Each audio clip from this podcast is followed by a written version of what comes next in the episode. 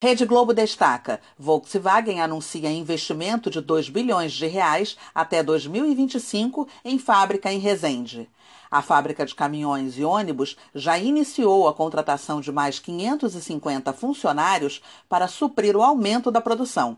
Para Antônio Carlos Vilela, presidente da Firjan Sul Fluminense, isso indica o processo de recuperação da economia em 2021.